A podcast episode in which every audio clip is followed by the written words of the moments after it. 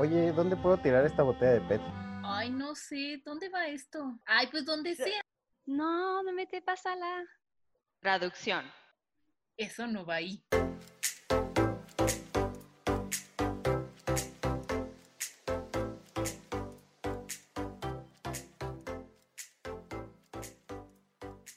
Muy buenas, lo que sean amigos, tardes, días, lo que ustedes tengan. Mi nombre es Fabi.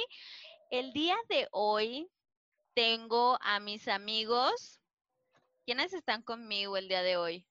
Yo soy Caro.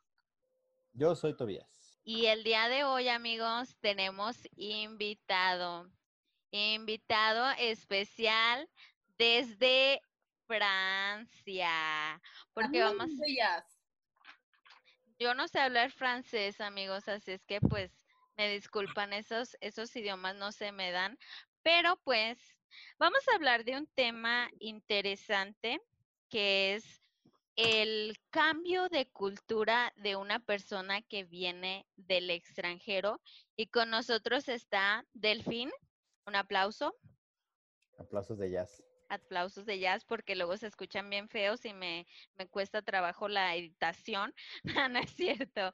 Este, y pues bueno, muchísimas gracias por haber aceptado nuestra invitación, Delfín. Cuéntanos un poquito de ti. ¿A qué te dedicas? ¿Qué haces? ¿Qué andas haciendo por acá hasta México? A ver, cuéntanos. Cuéntenos, señora. A ver. Hola, hola, bonsoir, bonjour. Yo soy Delphine, soy francesa, eh, tengo 29 años, tengo tres años viviendo aquí en México, en León, y en el pasado también viví cinco años en Alemania. Yo soy química, eh, trabajo en cosméticos y pues yo soy amante de las plantas, de la naturaleza, de los animales, súper sensible al tema de sustentabilidad y por eso estoy súper contenta de estar con ustedes hoy para poderle, poder darles una opinión un poquito diferente de mi cambio de vida que tuve aquí llegando a México y pues cualquier pregunta que tengan, adelante, estoy lista. Muy bien, muy bien. Pues para empezar, bueno, ya nos dijiste a qué te dedicas, ella pues más que nada está trabajando para acá eh, en México. Entonces, vamos a ver, ¿qué fue el primer shock cultural que tuviste cuando recién llegaste a México? Bueno, hubo varios, pero creo que el primero fue el uso del coche, que aquí toda la gente tiene un coche, mínimo uno, por familia, y yo no estaba acostumbrada a eso. En Alemania, en Francia, hay muchos transportes públicos. Es muy fácil de irse de un lugar a otro y aquí está casi imposible. Yo no sé cómo moverme aquí en México sin coche. Y entonces llegando aquí, casi no había manejado en mi vida y tuve que reaprender a manejar de nuevo.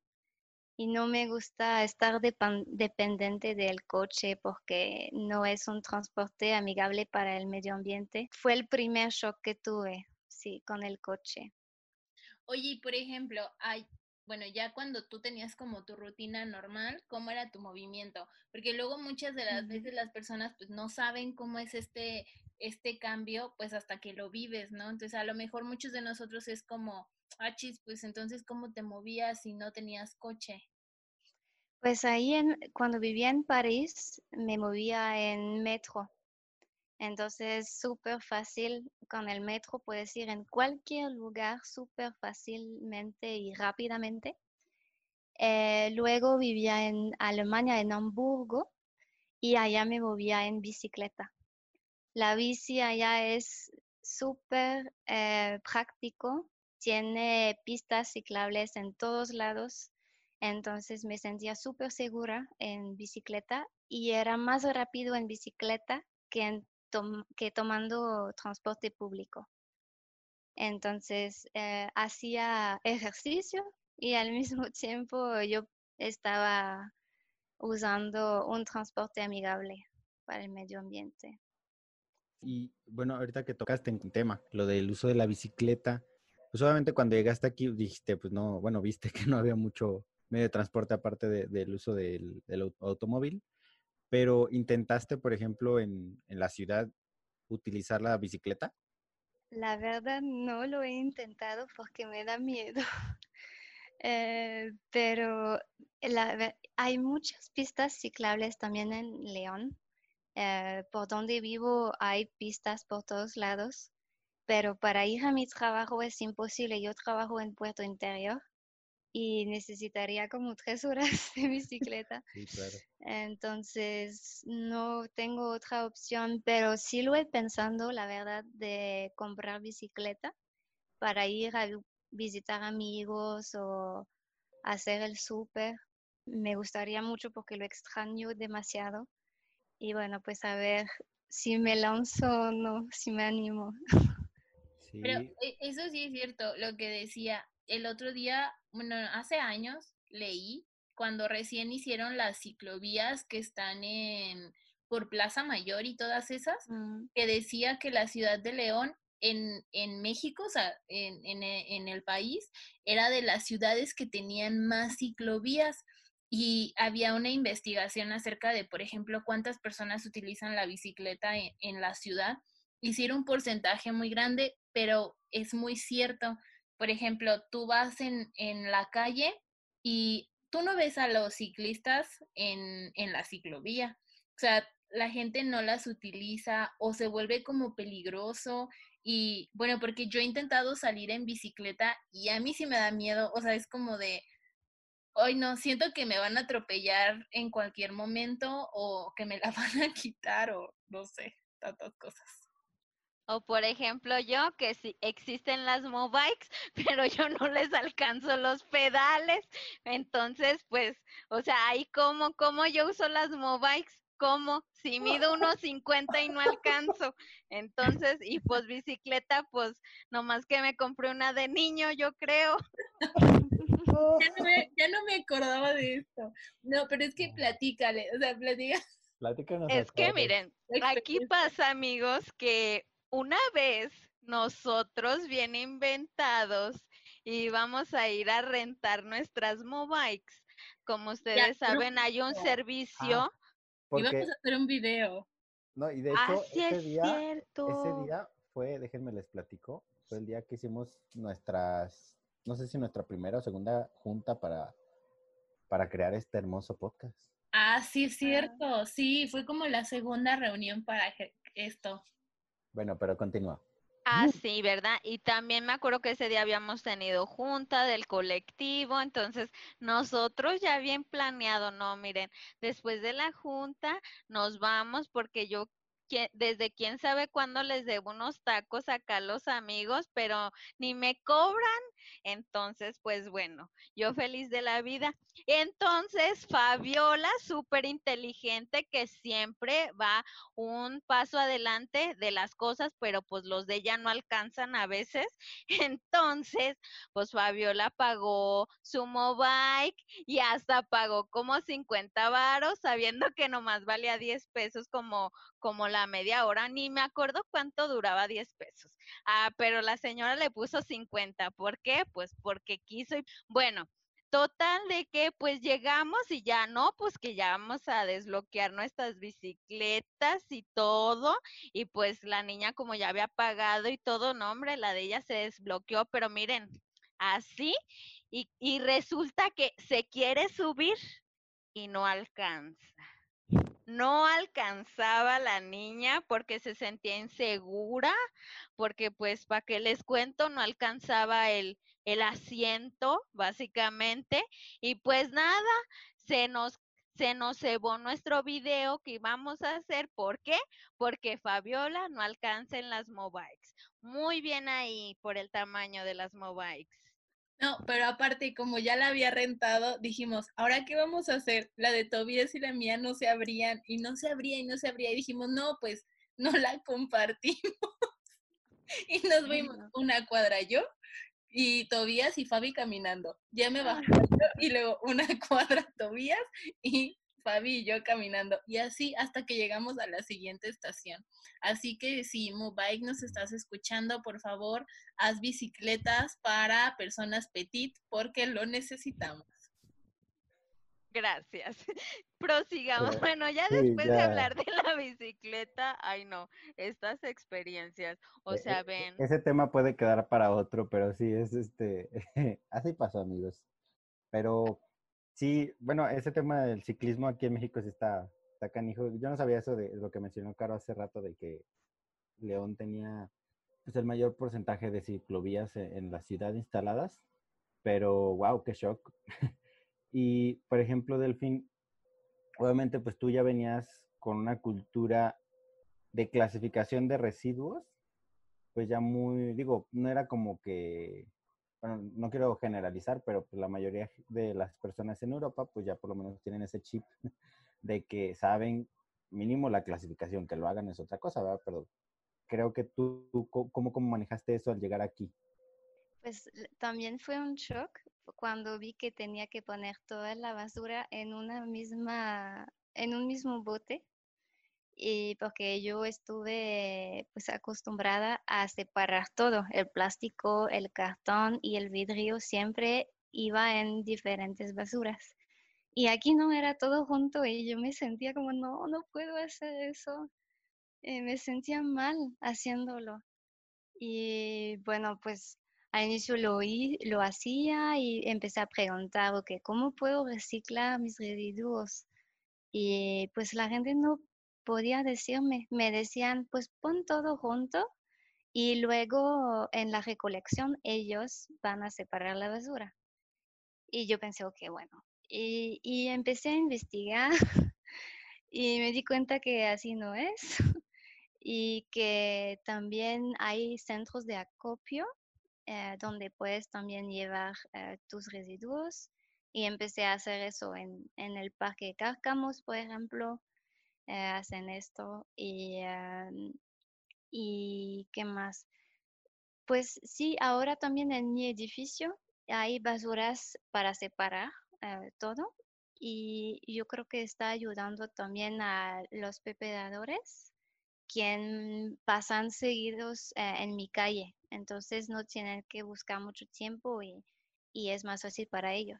Entonces ahora como que agarre la manera, la manera adecuada para hacerlo, pero al inicio no, no me, no me gustaba hacerlo mezclado todo.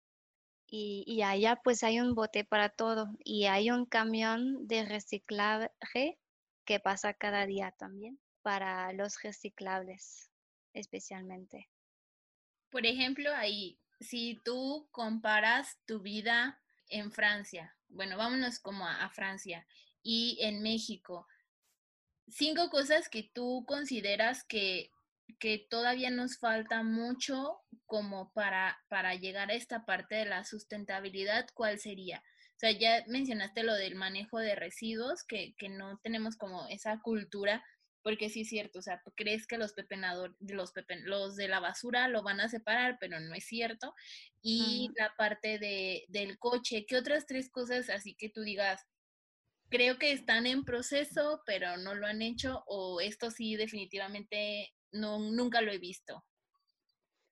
Tal vez la educación, eh, tener un poquito la mente más, saber lo que está pasando en el medio ambiente, Tal vez esto todavía todos no, no se dan cuenta.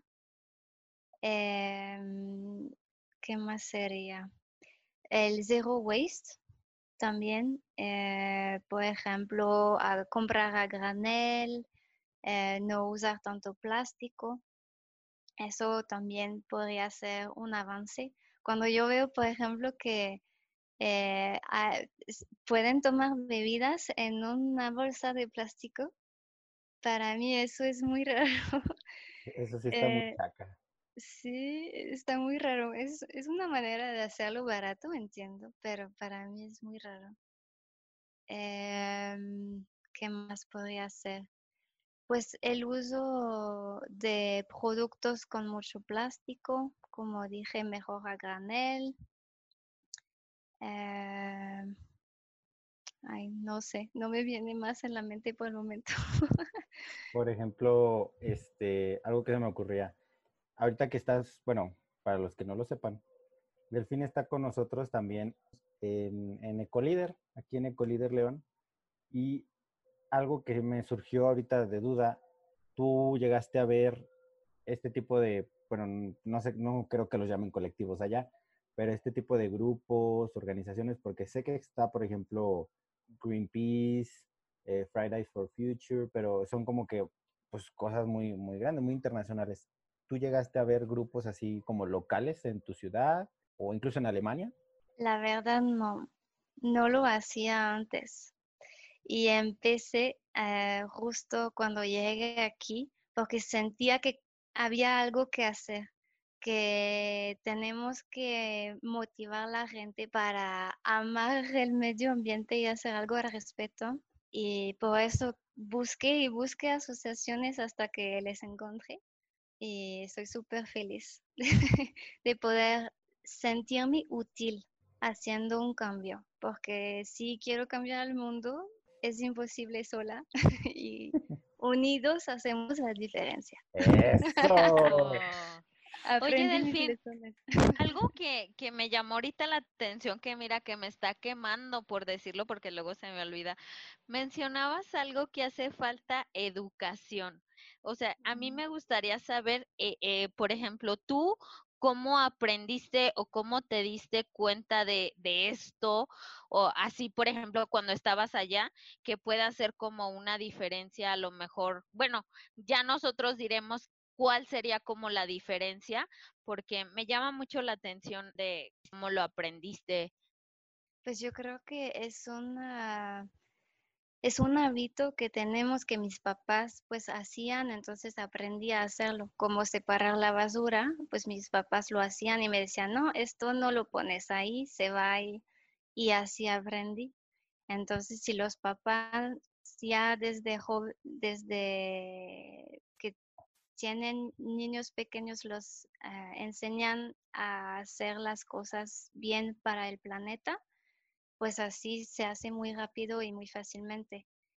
Y también, pues en la escuela, la verdad, no aprendes realmente mucho al respecto de medio ambiente y eso falta definitivamente. Eh, bueno, no estaba en mi tiempo, ahora no sé en las nuevas generaciones, yo creo que sí llevan ahora más educación al respecto de cuidar los océanos, el plástico no tienes que tirarlo en el campo, em, pero viene desde la infancia, yo creo, y cuando creces, pues en la escuela no te lo enseñan, pero ves los hábitos de los demás y, así ves lo que está bien o no. Y también en Francia hay eh, la prensa francesa no tiene límites y dice todo lo que está mal en cuanto a medio ambiente. están súper abiertos y, dicen las cosas, o que esto no está bien, Francia, o que está haciendo eh, algunos cambios de hábitos, pero no es suficiente, necesitamos más, más reglas, más leyes, y así vamos avanzando también. Y mencionaste algo que me interesó mucho, que era lo de la educación no se ve tanto, bueno, educación ambiental no lo reflejan tanto en la cuestión académica, es algo generacional, o sea, que viene de nuestros papás y que creo que es algo que no sé a qué se debió, pero pues ahora que nos mencionas que tus papás, quiero pensar que ellos también lo aprendieron, ya sea de algún familiar cercano, de sus vecinos o algún acontecimiento que habrá pasado en su momento que los hizo cambiar de pensamiento a la hora de poder cambiar esos hábitos que, que tanto castigamos nosotros los ecologistas y poder pasarlo a, a, los niños, que es como que lo más importante para que pues e, esos pensamientos sigan y que sigan creando eh, cosas positivas. Exacto. De hecho, tengo un ejemplo. Mi mamá me regañaba siempre cuando dejaba la luz eh, prendida cuando salía de un cuarto, me, me regañó tantas veces que ahora yo estoy haciendo lo mismo con mi novio. Cuando no apaga la luz, lo regaño. Entonces es algo natural porque lo aprendí y, se quedó. bueno, yo también ahí quiero como aportar. Fíjate que hace unos días, mis experiencias, hace unos días conocí, hace algunos días leí, hace escuché.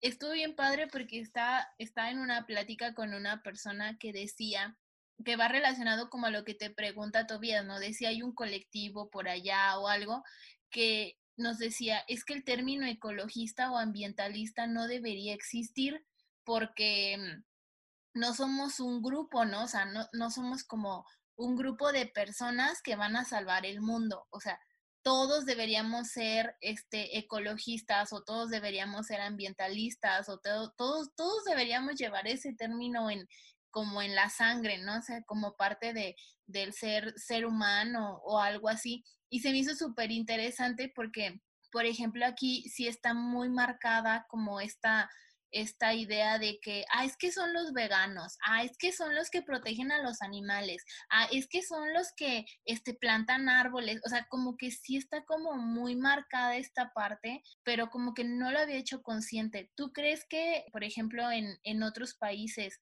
se maneje este término o es como más natural o si estamos como, como en esa idea? No, esta idea sigue igual en Francia, en Alemania. Desafortunadamente nos ponen en un grupo y con estereotipos, pero ahora veo que hay muchas personas conocidas, eh, celebridades en Francia, que ya están empezando a través de Instagram, de Facebook, a poner cosas eh, dedicadas al medio ambiente están intentando mostrar que hacer un esfuerzo no está mal y no significa que, que estés extremo o algo, al contrario, se está como liberando un poquito más. Veo ahora estos años un cambio, pero hace unos dos, tres años todavía no.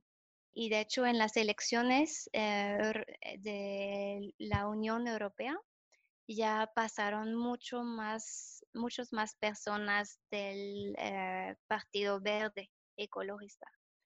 Eso significa que ya vamos avanzando también en esta dirección. Oye, Delfín, y una pregunta, a ver si no ventaneamos aquí a alguien, ¿eh? Pero, ¿qué tanto batallas con tu novio, con tus amigos en esas cuestiones? Así de que, por ejemplo, lo que decías de la luz y así. No, mi, novio lo toma muy bien y, le gusta mucho que sea así. Eh, dice que, que está bien que yo tome partido y que intente hacer cambios por si tengamos hijos en el futuro, ya tenemos que también tener un mundo más bonito, más limpio, más verde. Y eh, de mis amigos, pues me llaman la Greenpeace aquí.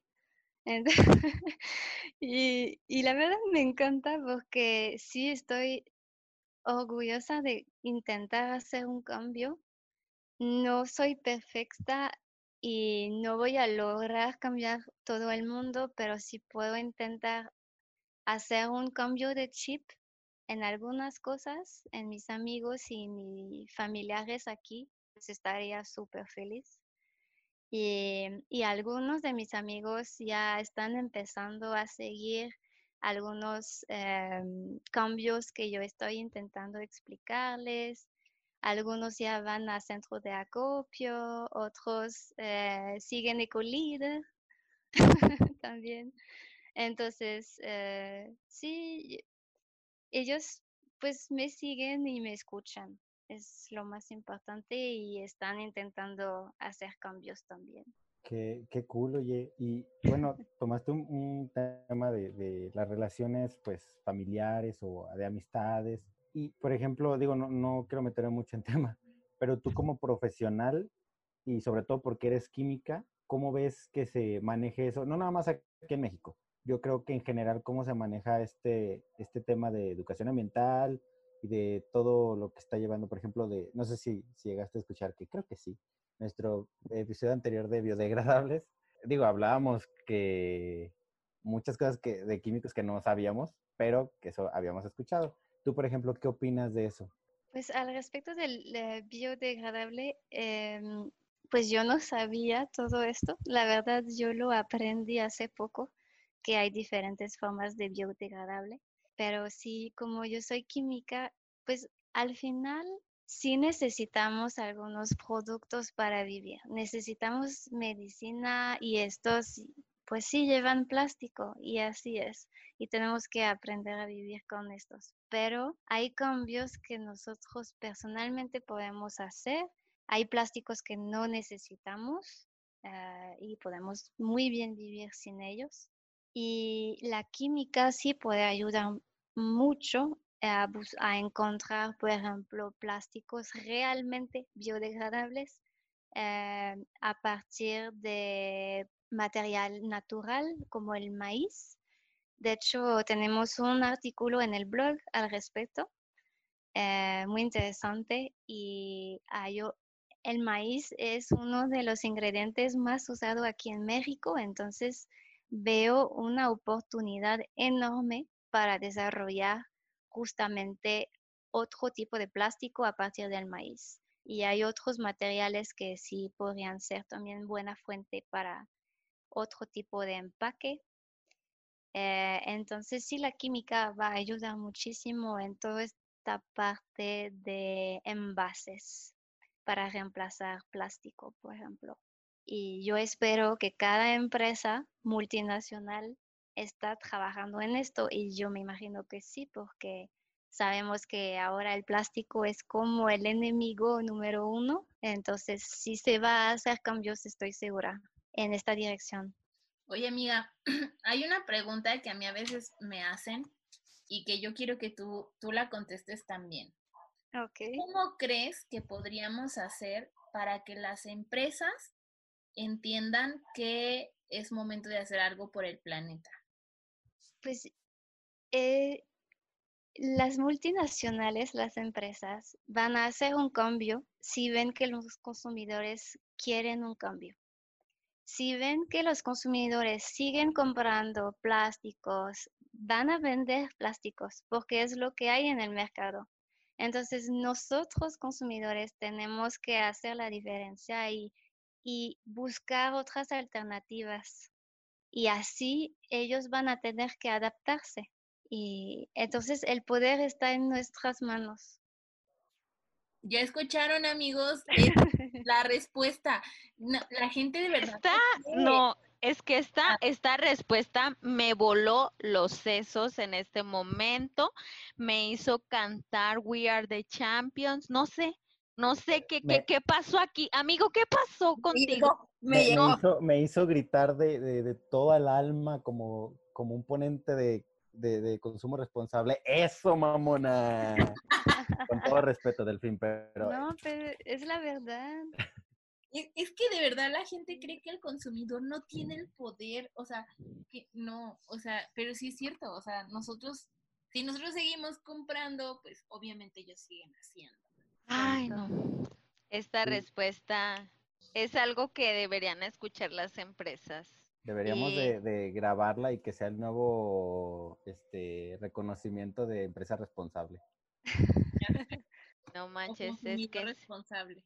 consumidor responsable va a volver a las empresas responsables. Sí, y digo, creo que lo mencionaste en algún punto de lo que mencionamos de lo biodegradable es que son productos que sí son necesidad, pero que sabemos que hay alternativas que incluso son mejores, de ya sea cuestión calidad, económica o responsable con el medio ambiente. Y tocaste algo que pues, sí, como que cualquiera que sabe lo que es el consumo responsable, que trata de aplicarlo, es involucrando a las empresas, es de que tiene que haber ese equilibrio obviamente entre empresas, gobierno y el consumidor. Entonces, creo que ahí entra mucho en juego nosotros, porque como que le queremos eh, tirar siempre la culpa a las empresas de que ellos están contaminando, pues sí, pero ellos te están vendiendo el producto, tú eres el que lo consumes. Entonces, muchas de las cosas son moda y si esa moda se concentra en lo que el consumidor está haciendo, tenemos que estar nosotros modificando esa moda. Exacto. pero yo veo que las eh, generaciones más pequeñas, bueno, las nuevas generaciones ya están buscando otra, otro tipo de producto, ya están más conscientes, entonces ellos son los que van a hacer la diferencia. Eh, yo soy millennials y son, son los de son el grupo que ya empieza a, a dar la conciencia, pero los que siguen, sí, ellos van a empujar muchísimo. Lo vimos con Greta Thunberg, que está empezando estas marchas enormes. Es increíble allá en Francia, en Europa, todas las marchas que hicieron con mil, no sé si millones, pero miles de estudiantes cada viernes. Y eso sí da mucho gusto. Eh, y siento que, que la releva, se dice releva, ya viene en camino la marcha. Me acabas de leer la mente. Apenas iba a preguntar que qué opinabas de Greta. O sea, qué opinabas de todo su movimiento y todo eso, pero pues igual, bueno, ya nos contestaste algo, igual no sé qué más tú pienses al respecto. ¿Te hubiera gustado estar allá para estar ahí Fridays for Future? ¿Sí se llama así, va? Sí, Friday for Future. No me, equivoqué, amigos. Muy bien. Ay, pues, ¿qué, qué opinas? ¿Qué, ¿Qué añadirías a lo que nos acabas de decir acerca de Greta? Pues yo creo que es un buen ejemplo de la juventud actual en, en Europa, pero también en todo el mundo. Hay muchas Gretas solamente que ella es la más conocida, pero hay muchas otras personas jóvenes que están también tomando la voz y acercándose a los políticos, a los gobiernos para pedir un cambio. Y gracias a estas figuras, pues yo siento que los gobiernos se sienten obligados de hacer un cambio porque hay tanta tantas personas detrás de ellas que ya tienen que, que ejecutar algo, que hacer algo, si no van a quedar mal con el público. Muy bien, muy bien. Caro, siento yo que puede calificar para la Greta mexicana, amigos. Yo digo que, ay, no sé, Vamos a hacer una. Le da miedo a la amiga. Miren, la verdad es que, bueno, este es mi punto de vista. Desligo esta opinión que voy a omitir en este momento de colíder. Esta es la opinión personal de Fabiola Castañeda, pero creo que está, mira, te voy a decir algo, está bien padre todo el movimiento de Greta y la verdad creo que nosotros quisiéramos ser, bueno, yo quisiera ser todo, pero ser activista en México es un tema, pues, híjole, delicado porque ustedes han visto noticias y que ha habido activistas que por luchar por algo de bien no terminan bien. Entonces creo que también aquí es un tema, digo, quisiéramos muchos y sí hay muchos, pero cuántos no no han terminado pues lamentablemente sin vida. Entonces, para mí es un tema que ya digo, híjole, ¿por qué? O no sé, lleva detrás como muchos temas eh, sociales, políticos, narco y esas cosas feas que nada más enfallecen al mundo. Pero bueno, este, ya por último, bueno, nada más quería dar mi opinión personal, muy personal. Es, ¿Qué, ya para, para cerrar este capítulo de nuestro podcast, no de la vida, porque esperamos seguir colaborando contigo, Delfín, la verdad, nos has dado bastante material para el blog, este, súper bueno que la verdad espero que vayan y visiten el blog de Collider, ecolider.org, para que org, para que vean, para que vean todo. para que organicen su vida y pues bueno, para que se den un quemón de la información que nos ha brindado con mucho gusto Delfín para que pues para aprender, básicamente para aprender.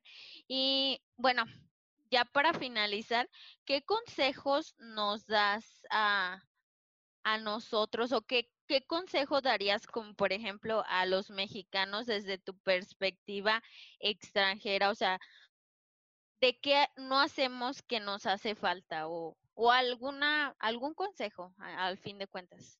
Es buena pregunta. Em, yo diría, infórmense. Infórmense bien.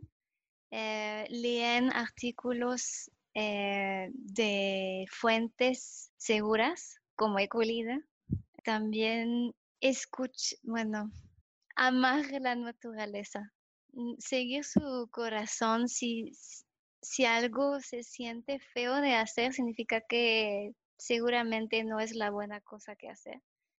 Entonces, informarse y seguir cuidando el medio ambiente con pasos pequeños, poco a poco. No se tiene que hacer un cambio así de la nada. Es un procedimiento lento, pero si ya empiezan a tomar algunos cambios pequeños, vamos todos por la buena dirección juntos. Y les agradezco mucho por haber creído, creado a Ecolida. La verdad, muchas gracias por intentar hacer un cambio y estoy segura que vamos a lograr muchas cosas juntos. muchas gracias. Amigos, no, nos pueden ver, pero estamos llorando, estamos sollozando. Ah. Este capítulo como que ha sido muy emotivo, ¿no? Exacto. No, y, y, creo que en parte es porque, digo, Delfín es una grandísima persona y creo que, digo, no es por, por presumir, pero creo que llegó al, al colectivo correcto porque no, no pude encontrar eh, como mencionaste en un principio, buscabas y buscabas colectivos o organizaciones que difundieran este tipo de cosas, encontraste un espacio donde puedes transmitir todo lo que conoces y ayudarnos a que esa información llegue a, a toda la gente que, que, como nosotros no sabía. y qué mejor, así como dices, que dando pequeños pasos, pero que sean contagiosos, transmitidos y que la demás gente lo pueda aprovechar, ¿no? Qué bueno que pienses eso de, de, del colectivo, qué bueno que pienses que, que a pesar de todo lo que dijimos al principio de que a México le faltan muchas cosas, que tenemos esa esperanza de poder cambiar algo y que empiece pues por nosotros, ¿no? Entonces, qué, qué bueno que, que, estés aquí con nosotros, Delfín. Muchas gracias. Muchas gracias a ustedes. Y quería decirle que desde que llegué a México, entonces después de tres años, ya había un cambio. Entonces vamos por buen camino yo estoy segura. Y también en Francia, en Alemania falta muchísimo, pero vamos a llegar a un punto bueno, y estoy segura, y, México ya está empezando y, veo ya acciones concretas llegando. Entonces pueden ser orgullosos y, y vamos por más. Eso, eso. Ay, no, pues Qué capítulo, amigos, qué capitulazo nos acabamos de aventar aquí con lágrima, risa, reflexión, aprendizaje, todo en uno. Ya escucharon, la verdad, de verdad, de verdad, de verdad, te quiero agradecer que nos hayas aceptado esta, esta invitación, Delfín, porque de verdad ahorita estoy muy feliz y me gustó mucho todo lo que acabas de compartir con nosotros y que lo vas a compartir con la gente que nos escucha. La verdad es una información que, wow, todo México tiene que escuchar y todo el mundo. ¿Ustedes qué creen, amigos? La verdad es que yo también estoy, de verdad, no sé, me siento como muy emocionada, no sé, como que hay muchos sentimientos, eh, porque creo que, creo que es esta parte de, de, de la esperanza, ¿no?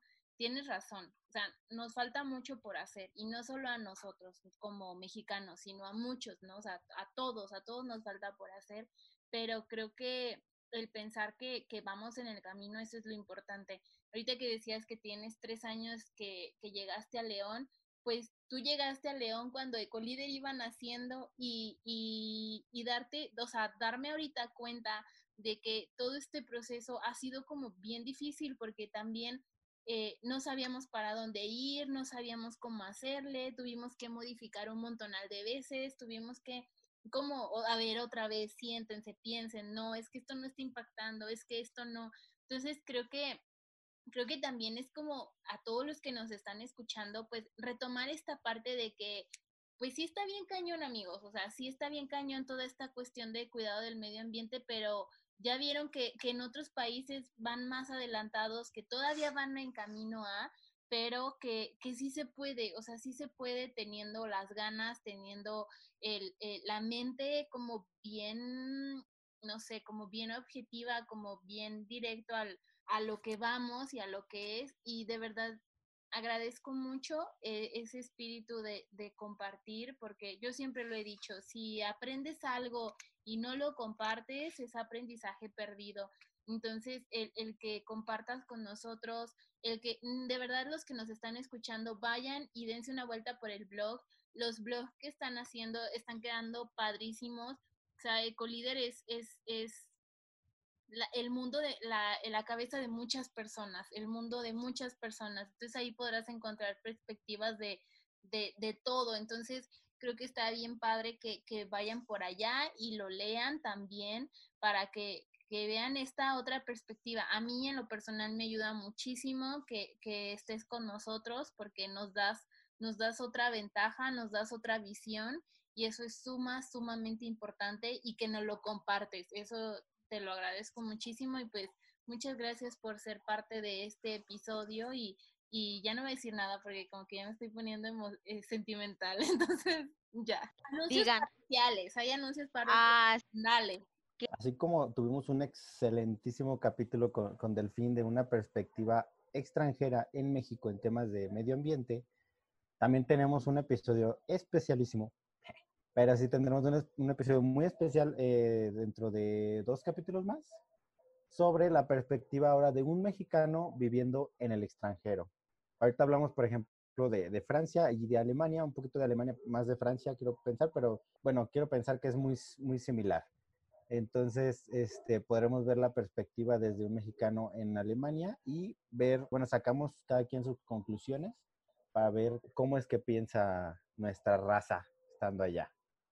Perfecto amigos y pues esperen también este capítulo de alto impacto y quiero agradecer a nuestra patrocinadora oficial Taya C. Vayan a su Instagram Taya C Casa Daruma si quieren videos, si quieren ilustraciones, imágenes de alto impacto. Y bueno amigos, esto fue todo por hoy, todo, la verdad. Hemos terminado este capítulo muy, muy emotivos pero pues esto fue todo. Y pues muchísimas gracias. Y pues bueno amigos, yo soy Fabi. Yo soy Caro. Yo soy Tobías. Yo soy Delfín. Y esto fue Esta de la Verde.